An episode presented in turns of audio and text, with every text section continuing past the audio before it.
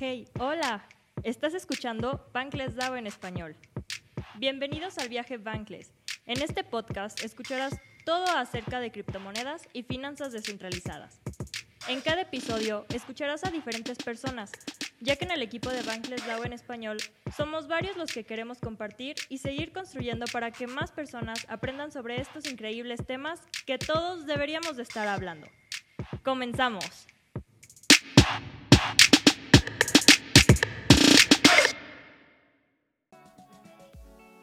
Bienvenidos, querida nación Bankless DAO. Hoy venimos de manteles súper, súper largos porque traemos a nada más y nada menos que Alejandro Cartagena. Quiero, por favor, antes de dar bienvenida oficial, comentarles que Alejandro ahorita me va a corregir si no, pero me parece que es un fotógrafo mexicano que nació en República Dominicana y su trabajo se encuentra en colecciones del Museo de Fotografía Contemporánea, nada más y nada menos que de Chicago, el Museo de Bellas Artes de Houston, el Museo de Arte Moderno de San Francisco, por mencionar algunos, porque obviamente es para que quiero que se den una idea de la talla del artista y de la persona que vamos a entrevistar el día de hoy. Les recuerdo que mi nombre es Soho, o mejor conocida como Sohobit en el mundo web 3, y pues sin más preámbulo, y con este intro de película. Alejandro, bienvenido, ¿cómo estás? Muy bien, Sojo, muchas gracias este, por el espacio y por la oportunidad de venir a platicar eh, sobre el trabajo y, lo que andamos haciendo en, Web3. Claro, es lo que más nos, nos importa que, nos platiques y obviamente saber de ti. ¿Es, ¿Es así? ¿Eres mexicano pero naciste en República Dominicana? Coméntanos un poco sobre eso. Sí, sí, tal cual. Eh, le atinaste eh, a la biografía correcta. Este, yo, eh, mi, mi, papá es de una generación de, de, dominicanos que después de la dictadura de Trujillo tuvieron la oportunidad de salir de la isla y, y educarse en diferentes partes del mundo. Pero todavía un poquito para regresar a, a, a Dominicana para pagar al Estado estos beneficios de poder educarse en el extranjero. Y en ese proceso conoció a mi madre y bueno, pues allá eh, se hizo la familia en Dominicana, pero eh, siempre he tenido una relación con México. Soy mexicano desde nacimiento, de alguna manera, por, por mi mamá. Entonces, años después ya eh, nos mudamos a México, ya cuando todos estábamos en, en los teenage years. Y aquí he hecho mi carrera profesional y, y bueno, aquí, aquí, aquí vivo en, México ahora. Oye Alejandro, a mí me encanta esta, esta mezcla porque todos venimos de esta, pues ahora sí que de esta interracialidad, ¿no? Que existe inconscientemente en el mundo, o sea que todos somos de aquí, de allá, y al final es como de, en ningún lado eres como tan mexicano o en ningún lado eres como tan de República Dominicana, o sea, me pasa a mí lo mismo, ¿no? Porque es como de, mi abuela vino de la guerra civil y tal y cual, o sea, mi mamá ya nació acá y todo, y es como que cuando voy a España es como que me dicen, oye, pero si eres española o eres mexicana, y cuando estoy acá es como si eres mexicana o eres española. Sí, qué locura, es, pero sabes que ah, eh, eh, es un, justo en la mañana eh, tuve otra entrevista con el Museo Phoenix en Ámsterdam. En, y hablábamos acerca de, pues de, de esa dualidad cultural que, con la cual se vive, que se vuelve una cicatriz, o sea, no es algo, o sea, es algo que, que, con lo que vives y siempre está, siempre está latente. Y para mí, en el mundo en el que me desenvuelvo ahora en el arte, eh, es, un, es un, una cosa favorable y al mismo tiempo un traumita ahí que traes en, en, en la parte de atrás de tu mente de que no te sientes ni de aquí ni de allá y, y aquí te, te, escuchan de repente decir palabras que dicen, tú no eres de aquí, ¿verdad? Y estás allá y es como que, oye, tú ya no tienes como un acento de acá. Es como que, bueno, ¿cómo le, cómo le hago? Este, pero al mismo tiempo, esa, esa, ese no ser ni de aquí ni de allá te hace muchísimo más eh, eh, consciente de las construcciones culturales que hacen a cada país, a cada, a cada cultura, ¿no? Entonces, eso te, hace ver que nada es real, que son cosas que realmente hemos acordado como sociedad que esta es la norma, así es como vamos a actuar aquí y se vuelve lo que es cultura, que la cultura es invisible, no, no la podemos ver por, precisamente porque es quienes somos, ¿no? Entonces, eh, al tener yo la percepción de cómo es la cultura dominicana y luego veo la mexicana y digo, pero allá no es esto que dicen que aquí se supone debe de ser y allá no es lo que acá dicen que se supone que debe ser. Y se ha vuelto parte de mi, como de mi fuego interno que me hace hacer proyectos y hacer como trabajo artístico, porque puedo ver esas cosas y las puedo representar y puedo hablar de ellas, ¿no? eso, eso justamente, disculpa que te, que te interrumpa Alejandro, pero justamente algo que dijiste es como muy importante, esta intangibilidad con la que vivimos como nuestras culturas. Ahora sí que nuestras culturas, porque como te digo, o sea, como que decir soy originario de ese lugar y solo ahí pertenezco es como sentiría que es como una mentira casi, casi, ¿no? O sea, por todo este movimiento que ahora sí que mundialmente hemos tenido, pues ahora sí que por los años de los años. Sí, sí, sí. Entonces, me parece súper importante esta parte cuando dices de, bueno, eres artista, además de todo, tengo que confesarte que cuando yo entré al mundo de los NFTs y obviamente se puso la fiebre de Foundation, yo ah, dije, yo dije, yo quiero estar en Foundation así, aunque me cueste cuatro riñones que no tengo, ya sabes. y cuando entré a Foundation, recuerdo que la tengo muy palpable, porque además de todo, ahora sí que, pues, mala y buenamente tengo una mente que se acuerda de muchas cosas. Y recuerdo que de las primeras eh, colecciones que yo vi en Foundation fue Suburbia Mexicana. Y para mí fue como de, ¿quién es este genio? O sea, ¿quién persona tan genia hizo esta colección? Porque es una colección, claro, que a lo mejor para los que somos mexicanos, aclaro, se siente este suburbio. O sea, así como ves las películas de suburbio en Estados Unidos, o sea, ves las películas de suburbio, eh, o sea, en México y al ver estas fotos fue como un flashback para mí y dije, claro. Dios mío, o sea, Entonces, me gustaría mucho que nos hablaras como de cómo comenzaste a hacer arte, o sea, antes como de adentrarnos a tus colecciones y todo esto. Eh, yo estudié administración del tiempo libre y estaba, yo creo, unos 10, 12 años estuve trabajando en empresas culturales, en empresas de servicio al cliente, en hoteles. Fui manager de McDonald's en algún momento, wow. este, manager de, de varios hoteles Marriott.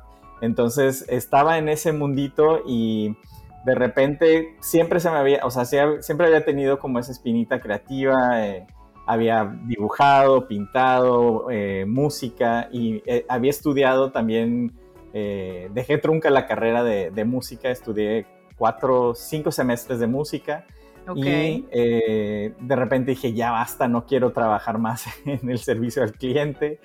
y eh, empecé a, tomar talleres de fotografía y me enamoré de, ese medio y dejé todo, ¿no? O sea, de un día para otro renuncié a todos mis trabajos y me puse a hacer foto. Eh, me tiré al vacío, empecé a trabajar como voluntario en un museo de fotografía y Luego también eh, conseguí trabajo en, ese museo, tienen un archivo y finalmente después de un año de estar tocando la puerta me dieron chamba y, y, me, y me, convertí en su digitalizador del acervo. Es, aquí se llama la Fototeca de, de Nuevo León. Y por cinco años básicamente aprendí cómo hacer fotografía, o sea, cómo escanear, cómo imprimir, cómo montar en un marco, cómo montar en la pared, cómo embalar para mandar para otras, otros museos. O sea, te volviste un máster haciendo eso. Sí, pues cinco años de entrenamiento. Claro. Y, escribir para conseguir becas, para exposiciones, para proyectos, todo para otras personas, ¿no? Entonces fue, fue una experiencia increíble. O sea, aprendí foto no de una manera común. O sea, no, no, ya yo no quería volver a hacer otra carrera, entonces era, voy a donde hay eh, conocimiento empírico, o sea, donde ya se están haciendo cosas eh, con, el tipo de fotografía que me interesaba. Y bueno, y de ahí pues eh, empezó toda mi carrera, he estado haciendo como muchísimos proyectos, tuve un, golpe de suerte con el proyecto que acabas de mencionar, con Seguridad Mexicana. Fue como el primer proyecto que empezó a, como tener mucho auge en, Estados Unidos y en Europa. Eh, empecé a vender eh, prints, o sea, copias físicas. Luego hice el proyecto de Carpoolers y ese tuvo todavía más pegue y se volvió viral en el internet y bueno, ese, ese proyecto cambió el curso de mi vida, eh, definitivamente, eso fue hace 10 años y, eh, y en ese, en ese, con ese proyecto empecé también a hacer muchos libros, entonces eh, el fotolibro se volvió como el medio preferido para mí de, sacar mis proyectos, ahorita llevo 25 libros que he publicado este, entre autopublicado o publicado con editoriales de Estados Unidos, de Italia, de Berlín. Este, entonces, eh, siempre como que había esta necesidad de cómo ampliar la distribución de los proyectos que estaba haciendo. Con, las, con los prints, con las impresiones, pues es limitado, ¿no? O sea, vende cinco copias, diez copias y pues ese es el, alcance que a veces puedes tener con coleccionistas. Luego los libros, pues haces 500 copias, 1000 copias y se vuelve una comunidad un poquito más amplia a la cual puedes llegar y, comunicarte con ellos a través de los libros. Y con los NFTs, pues realmente es como el... Se ha vuelto para mí, y no, no, no antes de decir cómo llegué a NFTs, NFTs yo los veo como esta nueva manera amplificada de distribuir contenido artístico, ¿no? Entonces, el, rango de, gente al cual puedes llegar por medio de, los NFTs es muchísimo más amplio que el libro y que los, las impresiones. Oye, Alejandro, a mí, o sea, ahorita que hiciste este conteo como de tu vida en, en tres minutos o algo así. Para empezar, o sea, tengo mil preguntas que obviamente a lo mejor no te da chance de, responder, pero me gustaría saber, ¿tus papás eran músicos, hacían arte o, algo? No, eh, mi papá es ingeniero industrial y mi mamá es dentista. Ah, wow, o sea, toda la polaridad. Sí, no, ni al caso, este, pero sabes que, que fue una combinación extraña, o sea, son personas súper dedicadas y tienen una filosofía de trabajo que, yo, o sea, heredé tal cual, o sea, esta, este compromiso a las ideas, compromisos a los proyectos, está y también a ser independiente, o sea, mi mamá tenía su propia clínica, entonces esta idea de, del autoempleo es como parte de lo que es ser artista, o sea, tú eres tu propio jefe, entonces sí, sí es algo que, que aprendí de ellos. Y, pues nada, o sea, la parte creativa eh, viene un poco más, yo creo que de la escuela en la cual empecé, pues como de niño, que era una escuela británica, eh, eh, una, estela ahí del, colonialismo británico en las, islas del Caribe. esta, esta, esta, escuela eran puros maestros de, Inglaterra y, y había mucho pensamiento crítico en esa escuela. Entonces siento que ahí se metió en mí esta como esta manera de observar el mundo que, que todavía, o sea, sigo pensando de esa manera, todo tiene, todo lo cuestiono, todo como, no, lo veo inocente, como que es como, sí, pero ¿qué más hay después de, de, esta superficie que se ve aquí, no? Y la foto es mucho de eso, ¿no? La foto, sí. ves lo de por arribita, pero atrás hay un cochinero, hay muchísimas otras cosas que puedes investigar, ¿no? Entonces, creo que se juntaron ahí como ese, ese, ese inicio eh, de, mi pensamiento eh, con, con, el arte y la fotografía. Y sabes, ahora que, ahora que, que hablas de todo esto y de esta narrativa que nos cuentas de, ahora sí que pues somos el reflejo de, todo lo que vivimos, de, todo, de todos los lugares en donde estamos, de todas las personas y evidentemente, o sea, por ejemplo, o sea, Carpoolers, o sea, a mí es otra colección que me encanta porque muestra justamente esto, o sea, de te voy a mostrar como lo bonito, o sea, lo bonito de la fotografía, pero vas a ver igual el cochinero, ¿no? O sea, como que siento que va muy ad hoc con esta narrativa que nos estás diciendo.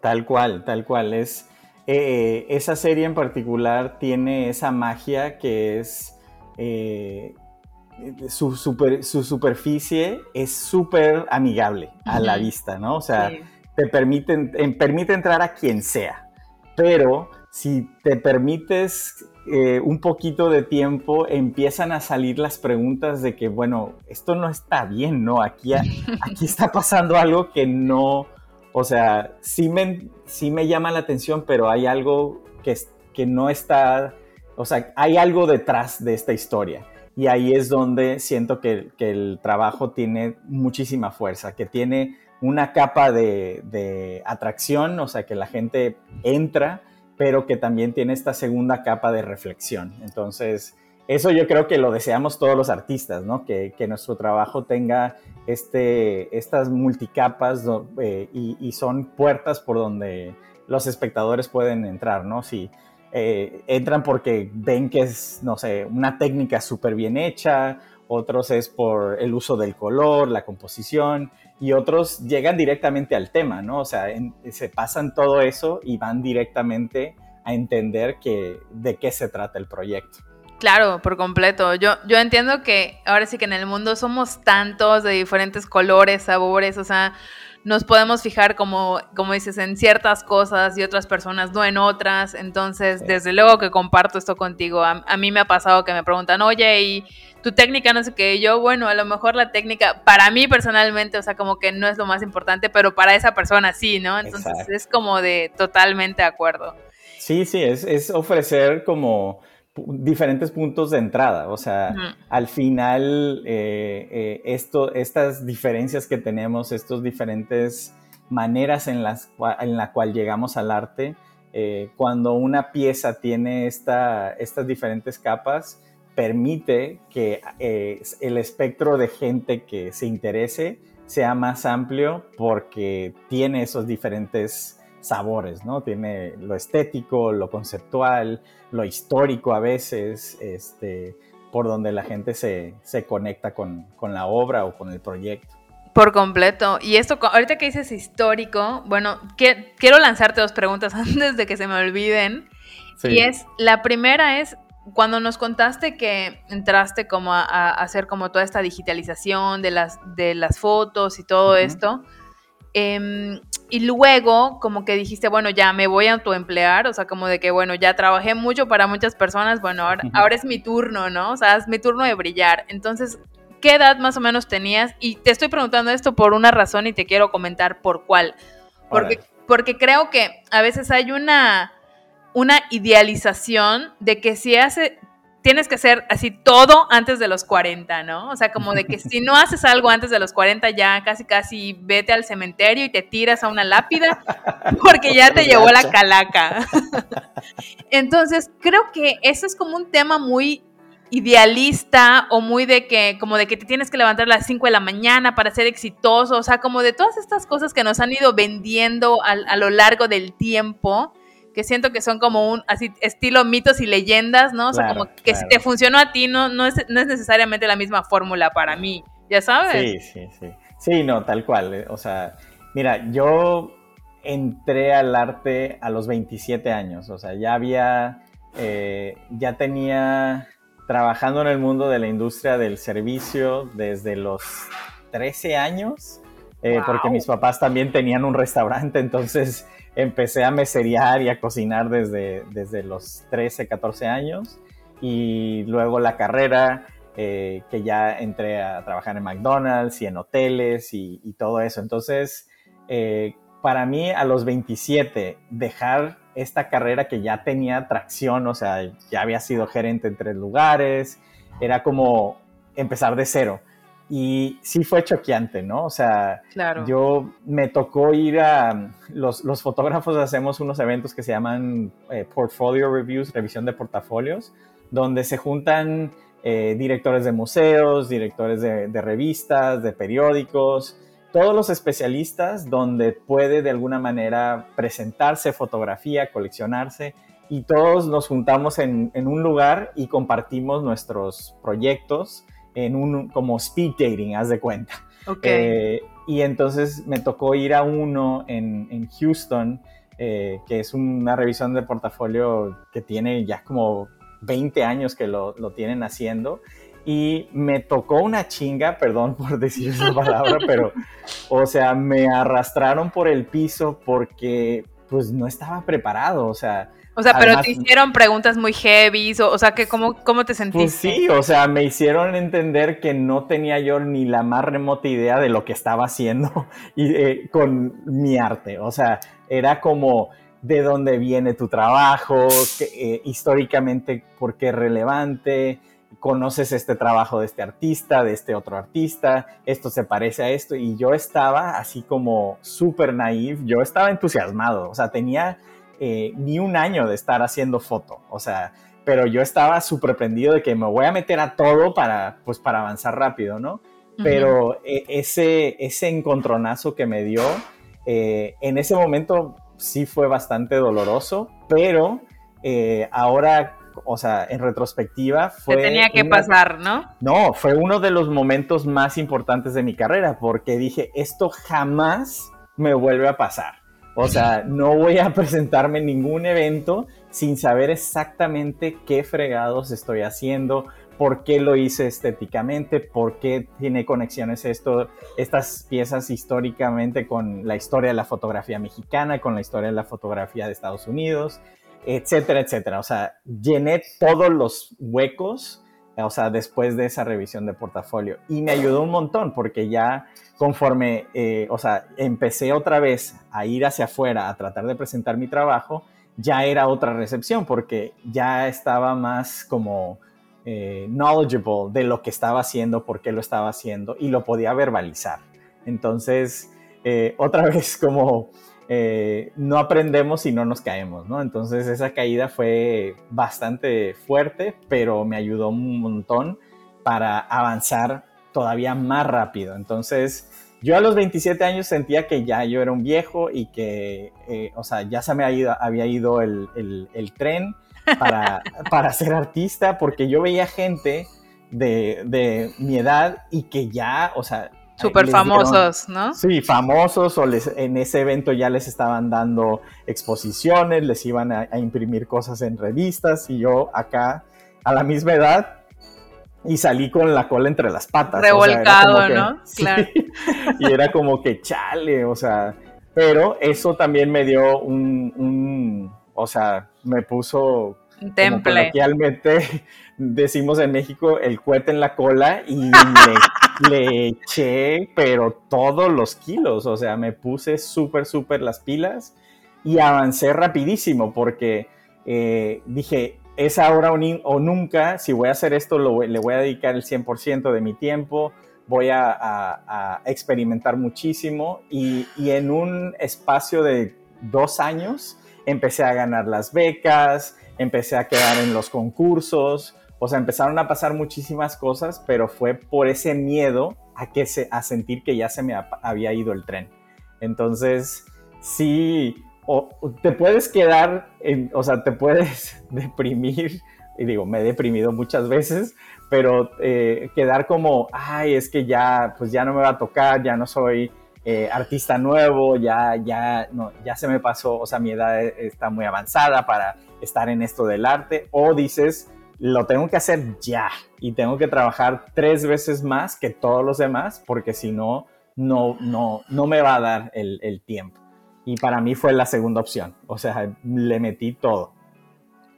Me encanta, me encanta porque la verdad es que yo comparto mucho esta ideología contigo. O sea, sí, hay que llorar, o sea, vamos a llorar. Pero, pero cuando termines de llorar, o sea, te limpias las lágrimas y listo, ¿qué es lo que sigue? O sea, porque como dices, podemos ciclarnos y quedarnos aquí de que no, pues ya tengo 30, 31, 30 y mil, o sea, la edad que tengas. Pero bueno, o sea, esto no es un mundo de edades ni de carreras, es un mundo de disciplina y de constancia. Eso es, híjole, lo, lo, lo dice, lo lo, creo perfectamente aquí en, lo que es la práctica del arte y pues, de, muchas cosas de la vida. La consistencia hace la diferencia.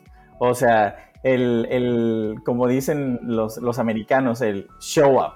Si, si te presentas, la posibilidad de que algo pase es muchísimo más alto que si de repente te apareces por ahí, ¿no? Claro. O sea, si constantemente te apareces todos los días, ahí estás, duro y dale, duro y dale, es muchísimo más fácil que se abran las oportunidades y que empieces a tener este, suerte, ¿no? Que, le llamamos suerte, pero en realidad es que estás preparado. Es trabajo, eh, claro. Es trabajo y es como la idea del, o sea, me, gusta mucho la idea de, de como el, el, deporte. El deporte, los que son excelentes en, en su práctica es porque están practicando todo el tiempo, mejorando, estableciendo parámetros que, o sea, de ahí para arriba, siempre, siempre, siempre, siempre. Entonces, en el arte, no, lo, no sé si no lo pensamos así porque suena demasiado mecánico, pero mientras más practicas lo que, a lo que te dedicas, mejor te vuelves. Entonces, esa consistencia y esa eh, disciplina te permite eh, cubrir tal vez las deficiencias que tienes en, tu, tu técnica, en tu conceptualización del trabajo, porque estás siempre experimentando, siempre haciéndote vulnerable porque estás haciendo cosas nuevas eh, con, con tus proyectos. Y que al final también si nos damos cuenta, o sea que ahora sí que como artistas creo que también es una parte importante para crear, ¿no? O sea, esta, este empoderamiento o este bajoneo o lo que sea, es como si fuéramos literal músicos, o sea... Así es. Si te va mal, creas, si te va bien, creas. O sea, es como de hasta de lo malo se sacan cosas buenas, ¿no? Sí, sí, sí, totalmente. O sea, eh, eh, la analogía es, es perfecta, o sea, el músico tiene que estar repitiendo y repitiendo y repitiendo porque en ese repetir se vuelve ya cotidiano la manera en que interpreta eh, la música y ya, ya no está pensando en la técnica, está pensando en cómo le impone su gesto autoral a esa interpretación, ¿no? Entonces, eh, eh, es muy diferente el músico que nada más, o sea, es muy técnico y te puede resolver cualquier música, y está el intérprete, el que realmente ya la técnica ya la superó y ahora está imponiéndole su voz a una pieza.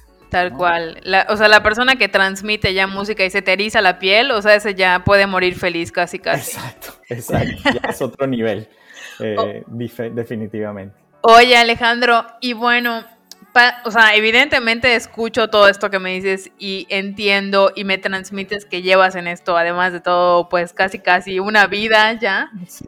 Y cómo es que de repente de hacer, pues digamos que ahora sí que lo, físico, yo, yo lo veo mucho en analogía como, como se hacía el marketing en la antigüedad, no sé si te acuerdas que llegaban a tu casa y te tiraban como folletitos o Así es. Ya sabes, y ahora pues los NFTs es como de, bueno, abres Instagram y ya ves toda la publicidad en Instagram o en Facebook o en donde sea, ¿no? Entonces como que es, siento que este parteaguas es como de la analogía para los NFTs, ¿no? Es como de ibas a una galería y veías el arte ahí y ahora con los NFTs puedes tener tu arte ahora sí que a donde sea que te vayas.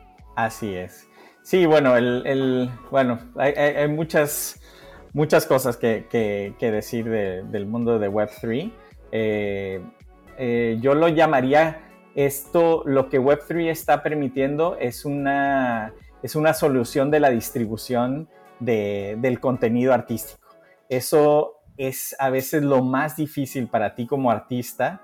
Eh, tu alcance para tener coleccionistas, pues a veces es muy regional, porque ese es tu área donde operas. Claro, entonces, exacto, es un nicho. Entonces, lo que está abriendo el, mundo de los NFTs es una posibilidad de distribución más amplia para artistas. Entonces, ahorita, lo, ahorita lo, lo, descifro un poquito más, pero bueno. Fíjate que yo llegué a NFTs por casualidad en el 2020.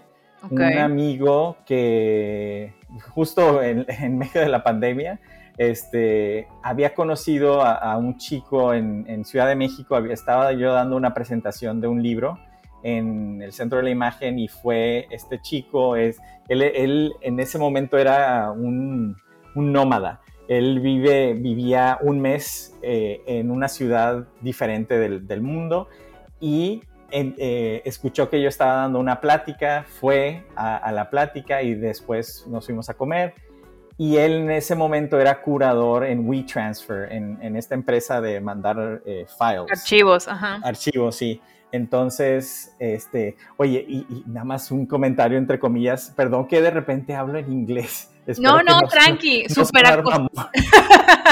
Súper acostumbrada, o sea, con los tecnicismos de NFTs, Web3 y todo esto, o sea, no te preocupes, tranqui. Que hay cosas que no tienen traducción tal cual, así que ni te apures. Ok, ok. Este, y es que eh, mi, o sea, mi mente funciona en inglés y en español por, claro. Por, haber crecido en República Dominicana en esta escuela británica donde nadie hablaba español. Entonces, desde, desde, chiquito hablo inglés y español a la par. Entonces, a veces se, te cruzan ahí los cables. No, tranqui, tranqui, no te preocupes. Bueno, entonces eh, este curador me dice, oye, ¿sabes qué? Tengo un amigo este, que tiene un proyecto donde van a vender eh, eh, arte digital. Y yo, ok, eso no entiendo qué significa, pero era la pandemia, yo había, tenía, o sea, tenía mi primera exposición individual grande en Estados Unidos que iba a viajar a dos museos, uno en Nueva York y otro en Virginia. ¿Y se canceló? Eh, pues no, siguieron, pero pues nadie iba, ¿verdad? Este, Y todo era virtual y, eh, o sea, había entrado a dos ferias de arte importantes, una en Nueva York, en, un pier, este, había entrado a una feria en Los Ángeles, la feria del libro de, de Los Ángeles, o sea, era un año así increíble para mí y todo era como que se cayó todo y era como que aquí estamos en la casa. Entonces le decía que sí a todo. O sea, y entonces yo le dije, bueno, está bien, lo voy a intentar. Y ese amigo es, eh, es Kayvon, el, el, CEO dueño de, de Foundation. ¡Wow! ok. Entonces yo estuve en Foundation en octubre octubre del 2020 en uno de sus primeros beta, beta versions de Foundation. Éramos cinco artistas. O sea, no había nada. te, digo, te digo que yo tengo esa imagen, te lo juro, que de entrar a Foundation y ver su, o sea, Suburbia como cautivarme en un momento porque dije, o sea, esto, es, o sea, lo puedo sentir, ya sabes. Y recuerdo que eran, hasta, como dices así, tres slides, o sea, hacías tres y em, volvías a empezar por completo. Exacto. Sí, sí, sí. Pero bueno, esto, o sea, te digo, es así, Vera, somos cinco artistas. El método de, Foundation era totalmente ajeno a lo que es ahorita. O sea, era un auction donde tú la podías poner de que a un mes, a dos meses, y el precio iba decreciendo. Tú ponías el mayor precio al principio y luego el, el más bajo al final, pero era otro sistema. Y pues la verdad no vendí nada, entonces dije yo, bueno, pues ni modo. Eh, entré dos meses después, en noviembre, eh, eh, a la página y ya sabía, ya no existía Foundation. O sea, ese beta version que habían hecho lo, lo, lo, quitaron, lo, pusieron offline y pues dije yo, bueno, pues ni modo. O sea, fue un buen experimento, pero pues ni modo. Este, y luego, eh, en esa época yo me metí mucho a TikTok y empecé a hacer muchos TikToks y me gustaba mucho la plataforma, todavía me gusta, encuentro como, como cosas muy interesantes ahí. Y en eh, a finales de enero empiezo a escuchar en, en, mi TikTok gente hablando de NFTs, NFTs, NFTs y yo, eh, es que yo conozco esto de los NFTs, es, es lo de Foundation pero nadie mencionaba Foundation y pasaron semanas y de repente me tocó un TikTok que alguien dijo las plataformas más importantes del momento, Foundation, Super Rare, OpenSea, yo, eh, estos son los de Foundation. Y, y, tal cual me metí a mi mail y les escribí, oye, ¿te acuerdas de mí? Uno de tus primeros artistas y, y, muy amables me dijeron, sí, sí nos acordamos nos encantaría que estuvieras en la plataforma, pero pues tienes que conseguir a alguien que te invite porque era en esa por invitación. Era, por invitación, ¿no? Sí, me acuerdo. al principio. Entonces, pues ahí le rasqué y le rasqué y al final conseguí una invitación como tres semanas después y volví a poner en, esa, en, la en el primer intento puse tres carpoolers, en el segundo intento volví a poner tres carpoolers y no pasó nada. o sea, eso fue en marzo del 2021 y no vendí nada, nadie me pelaba. Esa era la época de Clubhouse, no sé si te acuerdas. Sí, claro, no había Twitter Spaces. No había Twitter Spaces. Claro. Entonces eh, tuve una invitación temprana ahí a Clubhouse y me metí a todo lo que era de NFTs y, y, pues la verdad se cuenta que yo a veces me invitaban a hablar como speaker y así era como yo contaba mis, mi speech y todo y después eran como grillos, ¿no? Después de, lo que yo platicaba porque en esa época la foto todavía no cuajaba en, en el mundo de los NFTs y lo único que sí, o sea, de foto que se vendía eran paisajes bonitos, o sea, postal, imágenes postalosas. Entonces. Wallpapers. Sí, entonces yo no hacía eso, entonces pues no, pues no, no encontraba coleccionistas y estuve en friega, o sea, estuve como tres meses desde marzo, abril, mayo, así de que en friega yendo, o sea, me la pasaba ocho horas en Clubhouse tratando de conectar, mandando DMs a coleccionistas, nada, así de que no vendía nada. En esa época eh, también estaba Hike Nonk de Tesos, no sé si, si, lo conociste. Me encanta, me encanta Hike, me encanta, sí. Y estuve yo en la primera la primera vez que estaba en vivo y luego, no sé si te acuerdas, pero se cayó la plataforma porque el dueño dijo, ya no quiero hacer esto. Sí, sí me acuerdo también. y luego tuve que quemar todo y volverlo a mintear. Eh, y eh, mis primeras ventas fueron en Hikeknonk y fueron, ahí puse un proyecto de archivo porque en Ciudad de México tengo años de estar comprando fotos en tianguis y en basureros entonces tengo una colección como de 5000 fotos. Wow. Eh, entonces dije, pues voy, eh, se siente como más alternativón y ahí puse puse las fíjate, el primer wallet que puse y todo y las primeras ventas, ese wallet se me perdió el seed, entonces eso no. Y luego hice porque pues es que no entendía yo tal cual cómo funcionaba todo, ¿no? Entonces claro. hice otro wallet y volví a mintear ese creo que fueron como 200 piezas de, como de foto de archivo. Y, vendí una que otra y me invitaron como a unas curadurías y así, pero, pero bien leve y lo que era en Ethereum, en Foundation, cero, o sea, cero movimiento. Y luego eh, yo estaba trabajando en esa época con una nueva galería en Estados Unidos y les dije, oigan, ¿cómo ven? ¿No les interesa a ustedes como intentar vender NFTs y me dijeron que sí. Entonces empezamos como a colaborar, yo les expliqué más o menos cómo era el ambiente y entre los dos empezamos a hacer outreach, pero te digo, yo me cansé y les dije, ¿saben qué? Yo ya no puedo, o sea, yo ya no puedo estar metido aquí tratando de conseguir coleccionistas, este, tengo libros que publicar. En esa época eh, eh, me habían nominado a un premio en, Londres y tenía que hacer la exposición, etcétera, etcétera. Entonces era como que no, ya no puedo hacer esto.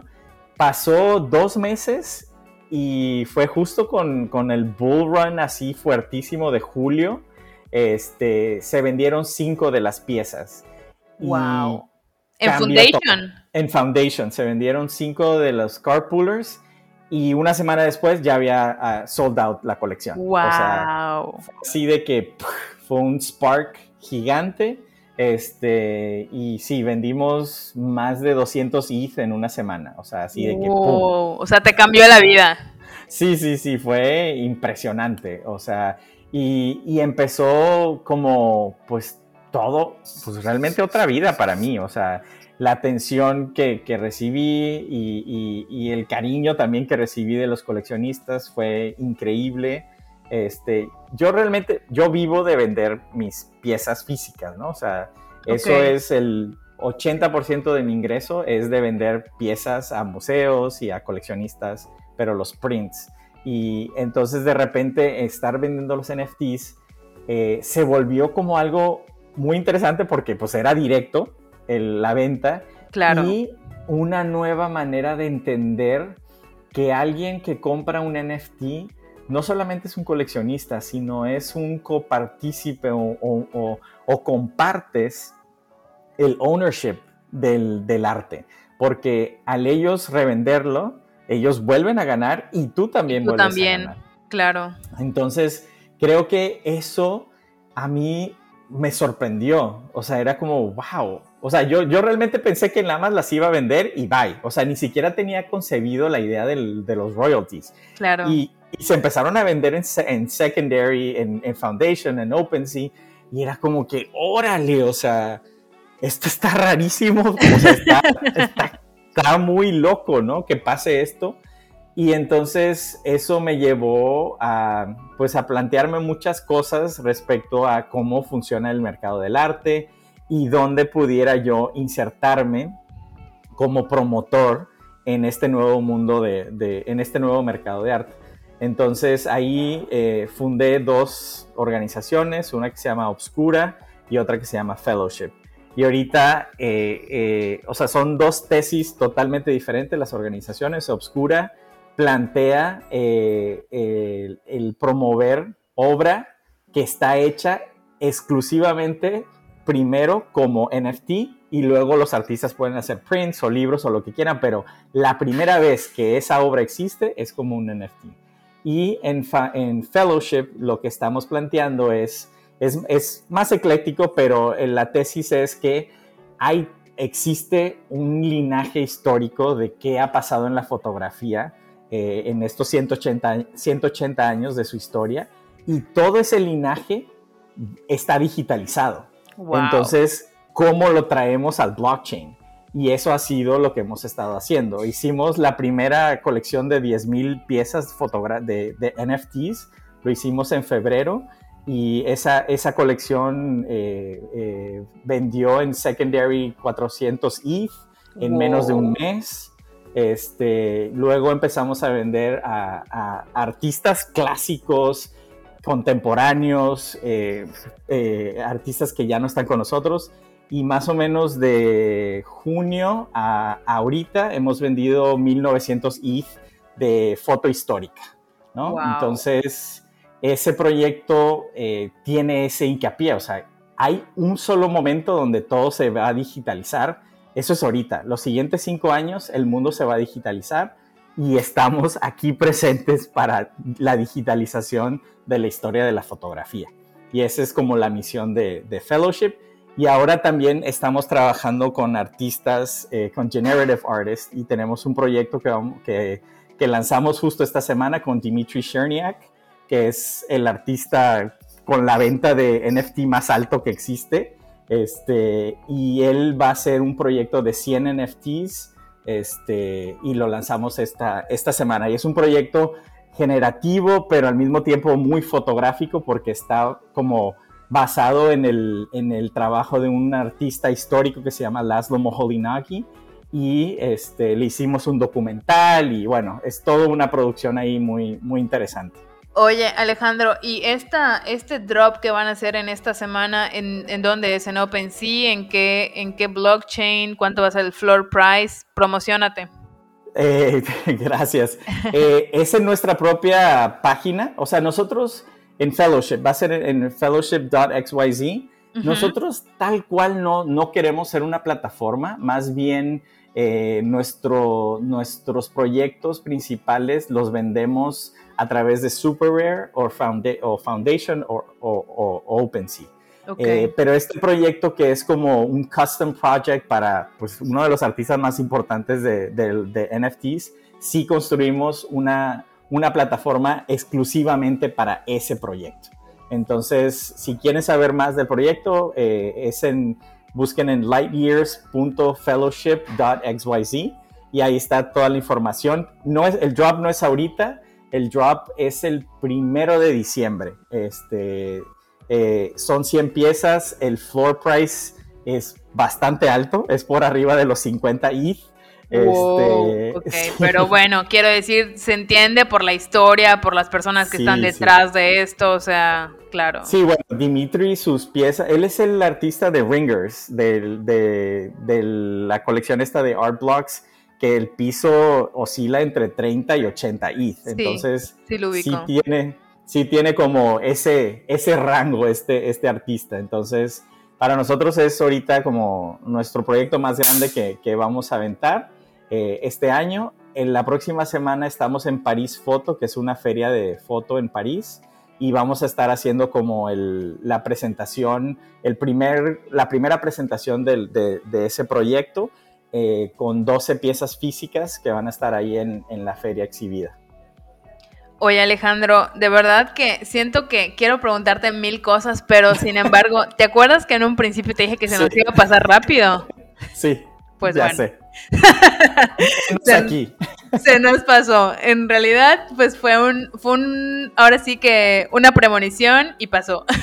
Así es, así es. solo, gracias. Yo solo de verdad quiero agradecerte por, ahora sí que por tanta historia, por tanto trabajo, por tanta dedicación, porque evidentemente esto es el fruto de lo que has venido haciendo, de lo que has venido, pues ahora sí que transpirado en este mundo y, a mí me da mucho gusto no solamente estar aquí contigo en esta entrevista, sino que obviamente todo lo que estás logrando y lo que te falta por lograr. La verdad, me, me llena de orgullo, uno, que eres mexicano, y dos, que obviamente estás en el mundo de los NFTs, que ahora sí que es una de mis pasiones que, se ha vuelto ahora sí que de mi día a día y, que, y que puedo compartir bastante contigo.